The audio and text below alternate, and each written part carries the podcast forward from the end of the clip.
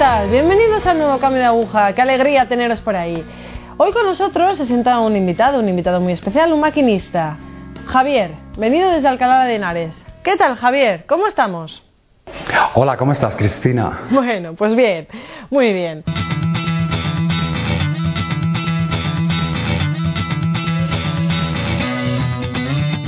Vamos a ver, vamos a hablar un poco, por ejemplo, de tu niñez, de cómo fue tu, tu relación con tus padres, de dónde eres. Bueno, pues un poquito así, ¿no? Uy, eso es mirar mucho para atrás. Pero bueno, lo intento. A ver, eh, mm, soy el tercero de una familia de cuatro hermanos, una familia humilde, trabajadora, y nací en el centro de Alcalá de Henares. Mi infancia ha transcurrido pues como la, como, como la que te podía tener un niño en aquella época, eh, bueno, date cuenta que estábamos todavía en la época mm, de Franco, ¿no? Pero era una vida muy de patio, muy de familia, muy, muy hogareña. ¿Tu familia era católica? ¿Practicabais la fe? Mi familia eh, creía, mi padre creía, pero no era una persona muy practicante. Mi madre iba más a misa y eh, los primeros recuerdos que tengo de las oraciones pues son, por ejemplo, de mi abuela María, que era la que me enseñaba el Jesucito y todas esas cosas que... ¿Ibas bien en los estudios? Los estudios, que va fatal, fatal. A mí lo único que me gustaba dentro del colegio era la religión y el dibujo. ¿Y por qué te gustaba la religión? Uf, que la religión era todo un mundo ahí, no sé, como de... No sé... No, no sabría decirlo. El caso es que en esa época pues, pues eh, fui monaguillo, fui monaguillo durante dos años y era un lugar en el que yo me encontraba cómodo, a gusto, que realmente pues me, me, sentía integrado, ¿no? Que servía, que no sé. Más o menos, digamos que has tenido una infancia de un niño normal. Pero vamos creciendo. ¿Cómo es la, la adolescencia, la juventud? ¿Cómo es esa etapa de cambio? Uf, Cristina, eso es mucho más complicado.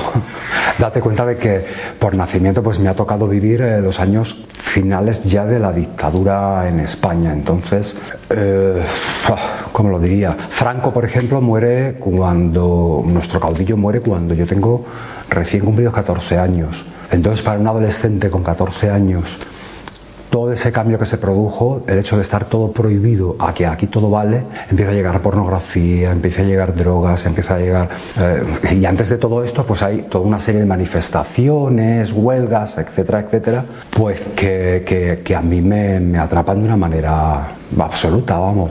Soy una persona súper experimental, entonces me meto en todas partes. Mi infancia, mi adolescencia, entonces, pues ha sido la etapa de la adolescencia y la juventud, una etapa bastante complicada. Eh, mira, recuerdo mi primera borrachera a los 13 años. Es una borrachera con, con vodka, es, pierdo completamente el, el sentido y, que lo pasé mal, realmente lo pasé muy mal. Y luego lo siguiente que recuerdo de esa época es ya pues unos 15, 16 años, en que también eh, en ese momento estoy metido en política eh, y eh, la ciudad donde vivo pues hay una, una zona que es para, para, partidos políticos y yo pues me voy con, con el sindicato CESUT, estoy con el sindicato CESUT, CESUT perdón, y, y, había militado en Joven Guardia Roja. Entonces ahí el alcohol eh, lo celebramos por todo lo alto el día que Mao, eh, el socialismo se fue impuesto en, en China. Y, y esa tarde noche perdí hasta los zapatos mi padre tuvo que ir a buscarme porque yo no, no, no tenía, no sabía ni quién era. Una vergüenza. Sí, muy mal. El alcohol en mi vida ha sido desde el principio, desde el inicio de mis, de mis años. Sí. Quizás no diario, pero sí, sí. ¿Y eras feliz con ese tipo de vida? ¿Era lo que realmente sentía tu corazón que tenía que hacer? A ver, Cristina, me pones en un apuro. eh, realmente eh, en, en, ese momento eh, no, es que, no es que uno se sienta feliz, lo que hace de esa manera es un poco amortiguar la realidad. De manera que, de esto soy consciente ahora, en ese momento no lo era, claro, pero, pero sí que es cierto que lo que haces es eh, que la realidad realmente eh, no te haga daño. es una persona que como no encaja en ningún sitio y realmente no, sabes quién es, estás en plena experimentación, eh, pues eres alguien que te dejas llevar por las cosas. Entonces, eh, si me sentía bien, me sentía bien mientras estaba borracho, claro. Cuando estaba mal, cuando estaba de bajada, el, sentimiento de depresión era grandísimo, porque, porque otra vez era como volver a la realidad, ¿no? De, además España en ese momento estaba, era complicada o yo lo veía muy complicado todo. ¿En qué edad más o menos empezaste a entrar en el mundo de la homosexualidad? Es el mundo de ambiente, de discotecas, de, fiestas y toda esta cosa, pues eh, creo que a los 16 años, a los 16 años. Vale, ahora mismo, mm, vamos a ver, yo ahora me pongo en el momento de ahora, que la gente, bueno, no sabe realmente lo que es, eh, le gusta experimentar con este mundo de, de homosexualidad, un poco eh, buscando su ser interno. ¿Tú crees que naciste así? ¿Te fuiste pues mira, no sé exactamente cómo fue. Lo que sí es cierto que mm, ya de niño, pues eh, había practicado ciertos juegos, ¿no? No sé si es que el resto de los niños lo hacen o no, pero pues lo típico, comparaciones, eh, algún tipo de tocamientos, cosas así con algunos amigos míos de, calle, ¿no? de, de donde yo vivía. Pero es que en, mi, juventud, los primeros años, ¿no? tendría de 12 a 13 años, pues eh, fui abusado por una, por una persona que era mayor que yo y además era una persona violenta, una persona agresiva, una persona que ya tenía antecedentes penales y es la persona más o menos pues que controlaba a, todos los chicos del, del barrio ¿no? y bueno había dos opciones o hacías lo que él decía y bueno, ibas más o menos bien, o, no lo hacías, por lo cual serías perseguido, insultado y, por, el resto de los, de los, chicos que eran su camarilla, claro. Entonces, esto provoca luego una depresión que, que, yo, no, que yo he desconocido, pero que la, que la he tenido. Y bueno, después de tanto tiempo practicando esta serie de, de actividades, por llamarlo de alguna manera, pues bueno, eh, digo yo que, crea un pozo dentro de, dentro de la persona, dentro de mí, claro. Entonces, a partir de los 16 años, cuando me puedo un poco escapar de ahí, del barrio, ¿no? ya puedo empezar a salir a lo que es Madrid capital, pues un poco lo, utilizo. ¿eh? Esto es, lo utilizo. Y, eh, y yo a mí mismo me utilizo como mercancía. Hay personas que que lo necesitan o lo desean y pagan por ello y pues a mí me hace falta, me vendo. Es la prostitución en realidad, lo que en esa época se llamaban chaperos. ¿Hasta qué edad o desde qué edad empieza, no sé, fuiste cuesta abajo? Entre esa época, entre los 16, los 18, los 25 años, vamos a decir ahí ese tramo, es cuando más conflictos tengo. Tengo muchísimos conflictos, tanto a nivel familiar, en mi casa con mis padres, como eh, a nivel policial, porque pues, cometo varios delitos y, hay varias cosas ahí por las cuales estoy me llevan a la cárcel. Eh, complicado, muy complicado. Muy, muy complicado porque es como si yo estuviera loco. No, ya llega un momento en el que yo ya me desequilibro completamente. Y, yo no sé si practico sexo para, eh, para tener alcohol y drogas o gracias al alcohol y las drogas es que practico sexo o no sé. En ese momento también entro en, un grupo de religión, en un grupo carismático, que estoy un tiempo, es como que me centro más o menos. Pero espera un momento, entonces en ese momento te produce un cambio de agujas, ¿no? Porque ¿qué haces en un grupo carismático llevando ese tipo de vida? ¿Cómo, cómo compaginas todo, todo eso de venir? Porque, eh, claro, es que yo siempre he sido una persona, como te comenté al principio, experimental. Entonces lo que, lo que yo estaba buscando era el lugar donde encajo, pero mm, no sé si en la sociedad o en qué, ¿me entiendes? Porque realmente la idea de Dios yo nunca la he desechado, siempre ha estado dentro de mí. Lo que pasa es que es cierto he vivido al margen de ella, porque para mí era mucho más cómodo ¿no? Eh, que Dios estuviera ahí detrás ¿no? y yo hacer mi propia vida, mi propio camino, lo que yo quisiera conmigo. Entonces, a veces me encuentro ¿no? con esta figura y me dice, eh, y claro, yo realmente no quiero vivir lo que estoy viviendo, no, no, no, quiero, no quiero estar metido en drogas, no quiero estar metido en alcohol, no quiero mm, prostituirme, hablando claro, eh, son muchas luchas. ¿Y en este tiempo de desesperación, en algún momento en el que piensas quitarte la vida? Sí, muchas, muchísimas veces. Sí, y el sentirme una cosa rara, y el sentirme eh, feo, estúpido, malo, mm, que, que, que, no sabe por qué está en este mundo ni para qué. Es una persona completamente vacía de todo, que eh, lo mejor es decir, bueno, yo me quito del medio, desaparezco y así ya las personas a las que yo les creo problemas dejan de tener problemas y yo mismo me quito de tener problemas.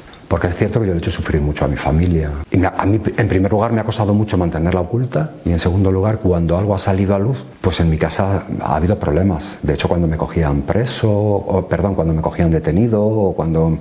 Mm, sí, sí, intento de suicidio varias veces, sí. ¿Y qué es lo que te frenó? Pues que soy un cobarde, que soy un verdadero cobarde, que me daba mucho miedo, como en el fondo sabía que Dios está y que hay algo más allá, pues en el fondo eso es lo que más, eso es lo que me frenaba. Que ahora, que ahora entiendo que no era una cobardía, sino que hay que ser muy valiente, o sea, y, seguir, y seguir, y seguir realmente. ¿Hubo, ¿Hubo algún momento en el que, no sé, intentas reordenar o ordenar tu vida para hacerla, bueno, de un modo correcto? Eh, la única vía que tenía para, para ello, digamos que era, aunque parezca mentira, la del matrimonio. Yo pensaba que si me casaba y tenía hijos, pues que, mm, pues que podría tener una vida normal como todo el mundo. Me fui a París y igual a las dos semanas encuentro allí en, en, una iglesia hispano, hispano-francesa a la que fue mi mujer. Y digo fue porque ahora mismo en este momento estoy divorciado.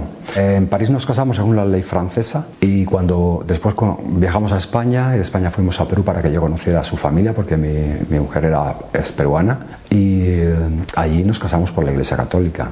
Eh, tuvimos un hijo y nos regresamos a España, tuvimos una hija. Entonces fue pasando el tiempo y yo pues era como que permanecía estable dentro de mis, dentro de mis desequilibrios, pues más o menos permanecía estable.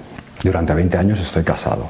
Realmente estábamos, yo sentía que nos estábamos mostrando como una pareja aparentemente para los demás perfecta, envidiable una pareja joven con dos hijos que eran perfectos, modélicos, eh, pero la realidad era otra.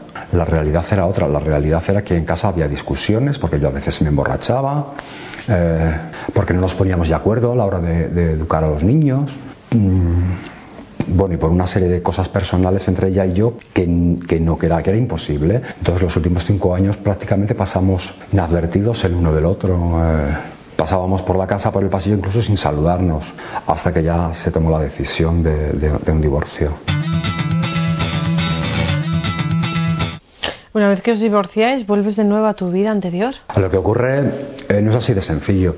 Lo que ocurre es que yo en ese momento que me divorcio me voy a vivir en casa de mis padres. Porque tengo que dejar la casa, me voy a vivir en casa de mis padres. Y, y mi padre está enfermo. Mi padre está enfermo, tiene un ictus y yo me empiezo a, desesperar otra vez. Me empiezo a desesperar otra vez. Aunque tengo trabajo, sí, digamos que emocionalmente me rompo otra vez. Emocionalmente me rompo. Yo quería ser una persona muy fuerte, eh, pero no es así. Siempre he sido, como he comentado, muy débil y, e incapaz de afrontar la, realidad. Entonces, ante esto, regreso otra vez. Alcohol, drogas y sexo. Eh, cuando hablo sexo, hablo de varones. ¿Cuándo se corta todo esto? ¿Cuándo vuelve la esperanza? Efectivamente. Eh, todavía falta un, matiz, pero vamos a llegar muy pronto. Muere mi padre el 15 de agosto de 2008. Eh, me despiden del trabajo, me había divorciado y ante esto, en vez de pegarme un tiro, no, pues lo que hago es meterme en internet Empiezo por internet a buscar, no sé, al principio fue un poco por curiosidad, hasta que doy con una persona que me atrae, me atrae mucho. Es un, joven, eh, en este caso es Bolivia, de Bolivia, de Santa Cruz. Y a los tres meses y medio de, mantener esa relación por internet, el messenger de la época y tal, mm, decido que me voy. Me voy a Bolivia directamente, pido un préstamo en el banco y me voy a Bolivia. Entonces estoy viviendo con él un tiempo, eh, regreso otra vez a España y así durante durante unos años hasta que consigo casarme con él por poderes y que él venga a España. Cuando él viene a España, em, empezamos a vivir juntos aquí, ya habíamos vivido allí, una relación. En ese momento yo mm, no quería saber nada de nadie, absolutamente. Solamente era eh, mi pareja y yo, y el sueño, claro, ya no lo había podido conseguir con una mujer, pues digo, seguro que con un hombre, porque, claro, es lo que, mm, es lo que yo siento. Y lo que yo siento. y, nada, pero esto se frustra también. Eh, me divorcio también de él porque estábamos unidos legalmente y ante la desesperación una noche es que me encuentro algo muy curioso en la Plaza de los Santos Niños en Alcalá de Henares. ¿Qué pasa en esa plaza? Vale, Ahí, eh, la plaza está llena de gente, veo, veo como mucho colorido, hay, eh, No sé cómo fue exactamente, realmente es que no lo recuerdo. Lo que sé, lo que sé muy cierto es que hay un sacerdote muy especial que, que forma parte de, en la actualidad de mi vida, es mi director espiritual. Y yo le pregunto, como ya había tenido tantas experiencias en mi vida, pues voy a consultarle a él. Y resulta que me acepta de una manera tan natural y, percibo de tan, tanto, tanto cariño, pero mm, algo que no había sentido nunca en, todas mis búsquedas y en todos los sitios que había encontrado. Es un amor que es diferente, un amor que no me juzga, es un amor que no me condena, es un amor que no me está señalando con el dedo diciéndome tú eres malo, tú no sirves. No, al contrario, sino que es un amor receptivo, ¿no? que me afecta, a, me afecta a mí, a Javier. Y hablando, hablando, hablando, hablando, me pregunta si quiero poner una vela en, en el Santísimo. Se estaba, se estaba realizando en ese momento algo que se hace en Alcalá de que es eh, Arde Completum, que es una semana de evangelización eh, en las calles. Entonces yo le digo que sí. Eh, aparte que ya me había, digamos, confesado como una hora o así con él, pues nos acercamos al Santísimo en la catedral y le pongo mi velita al Señor. ahí es que ya de repente me, me derrumbo completamente. Algo, algo dentro de mí se, se está rompiendo o se está formando, no sé decirlo. El caso es que permanecí de rodillas llorando y, confesando mis pecados allí públicamente. ¿eh? El sacerdote siempre a mi lado. Y, fue algo, algo muy grande, algo muy grande, muy grande. Exactamente no sé, ¿no? Pero, pero lo que ha quedado en mí es que mi vida empieza ahí. ¿Reconoces allí un periodo de, de sanación? ¿Un periodo de, Sí, mira, esto ocurrió hace tres años y el periodo ha sido, digamos, escalonado, increciendo siempre. Sí que, sí que es verdad que en ese momento Dios hizo grandes cosas en mí, cosas que yo por mí, por mí mismo nunca había logrado hacer. Por eso digo que es un milagro. Entonces, eh, yo experimento ahí que hay algo que realmente empieza a formar algo dentro de mí. Lo que forma es el deseo de cambio. Ahí hay un deseo de cambio, un reconocimiento de que la vida que yo he tenido no es buena, porque me lleva a la muerte segura. Todas las cosas que haya tenido, que en principio creía me estaban aportando felicidad, lo que me estaban aportando es prisión, cárcel, eh, muerte, sufrimiento, muchas lágrimas. Y a partir de aquí todo cambia, todo cambia. No quiere decir que no tengo problemas o que no sufro, o que, pero, pero es diferente. ¿Y en estos momentos? Vale, en estos, vale, en estos, en estos momentos lo que ha ocurrido eh, lo que ha ocurrido es que falleció mi madre. Falleció mi madre. Eh, la última cosa que hizo mi madre a mi favor fue morir. ¿Cuándo falleció tu madre? Mi madre falleció hace 11 meses, el día 27. Entonces, este momento es el que realmente me veo que, está, que estoy solo, porque mi madre para mí era como un salvavidas. ¿no? Tenía a Dios y a mi madre. Cuando estaba desesperado, cuando me metían preso, cuando he viajado, cuando he tenido problemas de cualquier tipo, ahí siempre estaba mi madre. Entonces mi madre fallece y yo soy consciente de que, de que estoy solo, de que ahora ya no puedo acudir a nadie. Y ante esto, Dios me ayuda. Eh, no, no, es que, no, no sé cómo explicarlo, no es que yo diga, ah, porque se ha muerto tu madre, pues ahora te, te, agarras a la iglesia y a Dios y ya está. No, no, no, no, esto no es así, eso no funciona así. Lo que pasa es que en ese momento soy consciente de que mi vida tiene un sentido, dejo de preguntarme por qué me han ocurrido las cosas ¿eh? y ahora descubro para qué, para qué. O sea que ahora mismo yo soy una persona que sabe por qué le ha ocurrido todo lo que le ha ocurrido y para qué. ¿Eh? Entonces, a raíz de la muerte de mi madre es que se produce ese otro cambio. Por eso digo que ha sido una cosa escalonada, ha sido una cosa que se me ha ido dando paso a paso, poco a poco. ¿Y cómo es tu vida de fe actual? Eh, en este momento mi vida de fe, pues espero que sea como la de un cristiano normal, no sentirme un bicho raro. Pues voy a misa todos los días, a mi, a mi encuentro, como yo le llamo, eh, rezo rosario, para mí es una cosa muy bonita, porque como mi madre física está en el cielo con mi madre la Virgen María, pues entre las dos y yo, pues ahí tenemos nuestra conversación. Eh, colaboro, colaboro con, colaboro con el grupo Kerigma, que es el que más me apoyó los, eh, el, primer, el primer tiempo, es en el que yo me agarro, eh, pues en lo que puedo con ellos. y tengo mi director espiritual, mi confesor y acudo a ¿Qué es COF? Lo sabía. Eh, COF es el Centro de Orientación Familiar que hay en, la, diócesis de Alcalá de Henares y que consiste en ayudar a familias, no solamente a familias, sino a, personas que han sufrido dentro de la familia. Entonces, a través de mi director espiritual, después de mi, de mi entrega al Señor, pues me dirigió allí. Allí encontré una persona maravillosa que, me ayudó hasta el día de hoy. Tuve acceso a un buen psiquiatra cristiano, que fue el que ha experimentado conmigo en cuanto a la medicación. Y ahora me va muy bien, soy una persona que toma mi medicación a sus horas y, y qué decir, pues estoy ahí. Esa es mi vida normal. Ahora mismo estoy en el paro, pero esto tampoco es una desesperación. Eh, será lo que Dios quiera. ¿No? Yo no creo que Dios me haya sacado de todo eso para ahora decirme, ahí te quedas, búscate la vida, ¿no? Eh, ¿Qué va? Dios es mucho más grande que todo eso. Para terminar, ¿cómo, es tu, ¿cómo defines tu relación con Dios? Mi relación con Dios. ni siquiera se podría definir de relación, es un estar es que yo concibo a Dios como algo, o sea, algo, es que las palabras no pueden definir a Dios. esas cuatro letras no me definen a Dios. Dios es, eh, Dios es amor y el amor no se puede definir. El amor es, entonces yo estoy lleno completamente.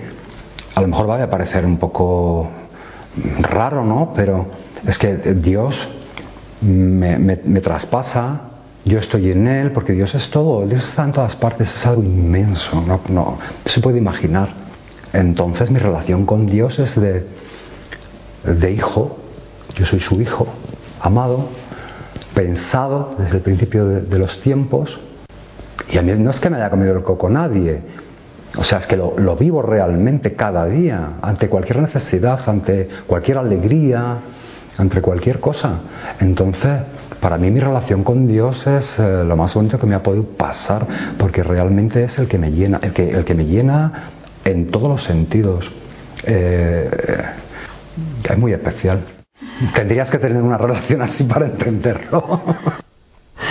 Javier, muchísimas gracias por tu testimonio, muchas gracias por estar hoy aquí con nosotros. Espero que pueda ayudar para algo, porque la verdad es que no, no es que yo me lo mereciera, ¿no? porque realmente si te paras a pensar mi vida ha sido un completo caos y un completo desastre, pero fíjate, Dios no busca en un sentido a, personas perfectas para mostrarse a ellas, sino que Dios busca al corazón que está dispuesto a abrirse para Él.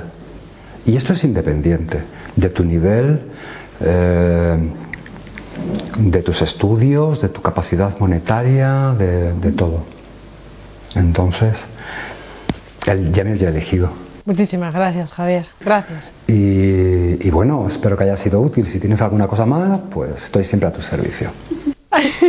pues no lo descarto, ¿eh? No lo descarto. Esto de que os ofrezcáis, a una le queda ahí la cosilla de seguir conversando.